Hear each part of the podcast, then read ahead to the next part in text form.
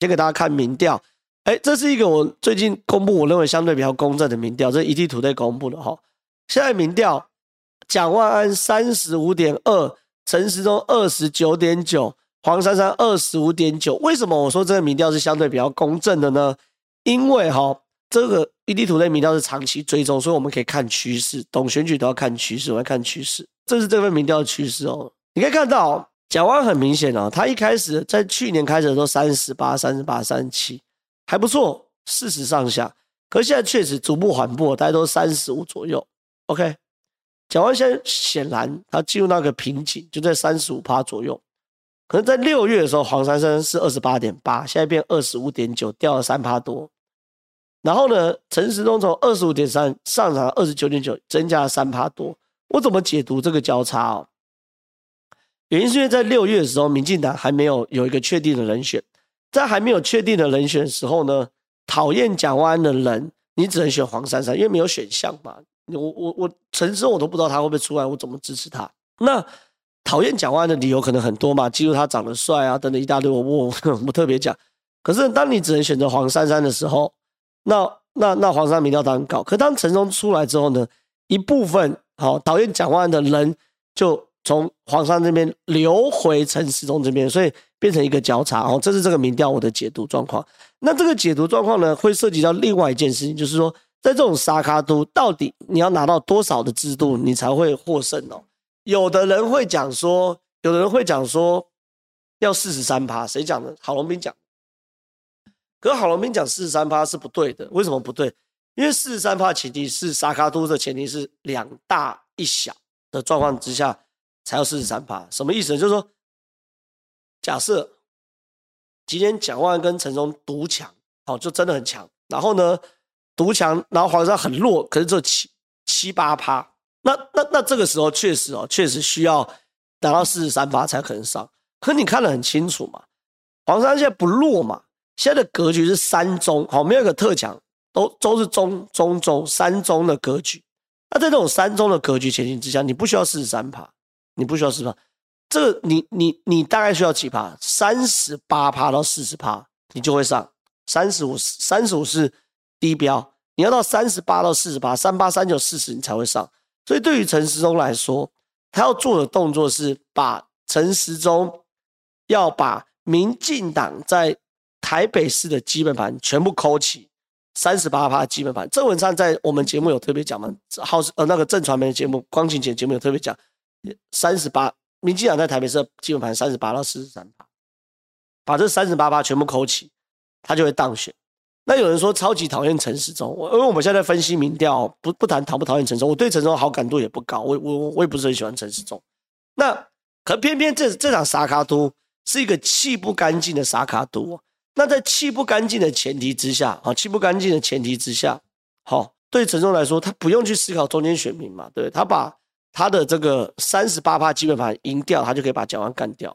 所以这个是这次台北市市长格局。好，台北市市长格局就是这样，他这是一个三卡三三个都差不多强的沙卡多的格局。所以呢，对于陈时中来说，哦，对于陈时中来说，他其实思考不是中间选民。但另外呢，柯文哲的施政满意度看起来并不高，四十一点三，然后八点五，差不多四十九趴，施政满意度不高。好，现在你去看首长，大概都六成以上，所以柯文哲能够帮黄珊珊也很有限的。好，所以总而言之，言而总之呢，整个台北市的状况，我认为是这样。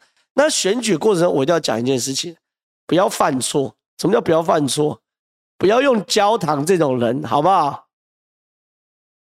不要用焦糖哥哥这种人。前两天有一个新闻说出来说，焦糖哥哥是他是陈时中的选战的。总操盘手哦，这就大了，大了，了不起！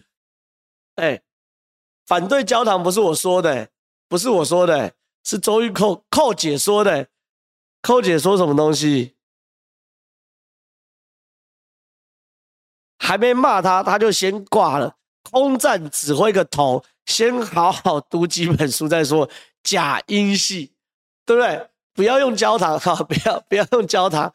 你不要犯错嘛！你用焦糖哥哥，寇姐形容焦糖形容是很准确。先读几本书再说，好不好？不要当草包。就是我来说，网红碰政治就是这个下场嘛，不是我说嘛，寇姐说的嘛。叫还空战总指挥。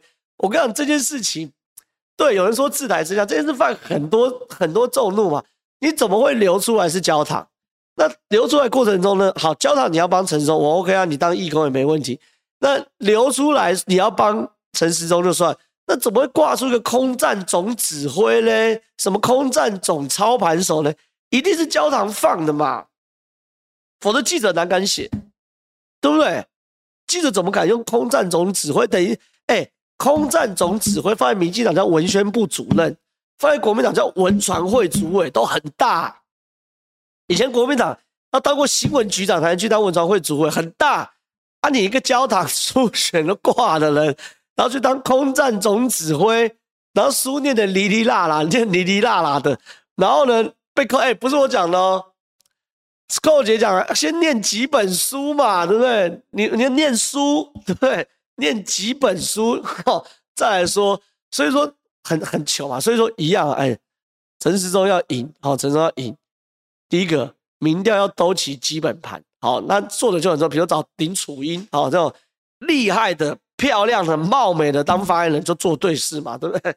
但你二十九点九，你怎么搞嘛？你一定要把基本盘弄起来。那找焦糖，对不对？焦糖就不对嘛，对不对？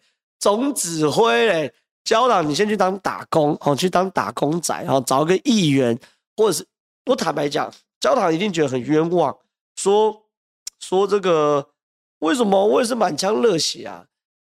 一件事，你如果真的想选议员或当议员，你去找个议员的助理或是立委的助理干，然后好好了解议会是怎么运作的，然后能够写一份有水准的咨询稿，好，然后当个好幕僚，然后知道路边的行程要怎么，就是那个陆陆地上的行程要怎么跑，白铁要怎么鞠躬。红铁要注意什么？哎，这些我都经历过。我入行十年，红铁、白铁、送车、菜市场什么，我在助理我都当过。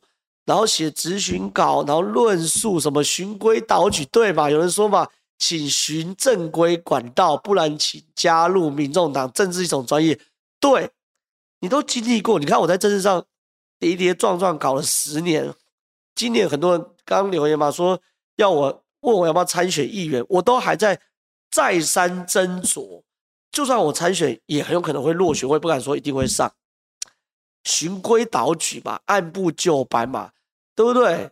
哪有哪有你你你你，因为你是网红，然后有点声量，然后在网络上蹭两个民进党，然后就要参选，我觉得也可以。你走瓜吉路线，我可我也尊重。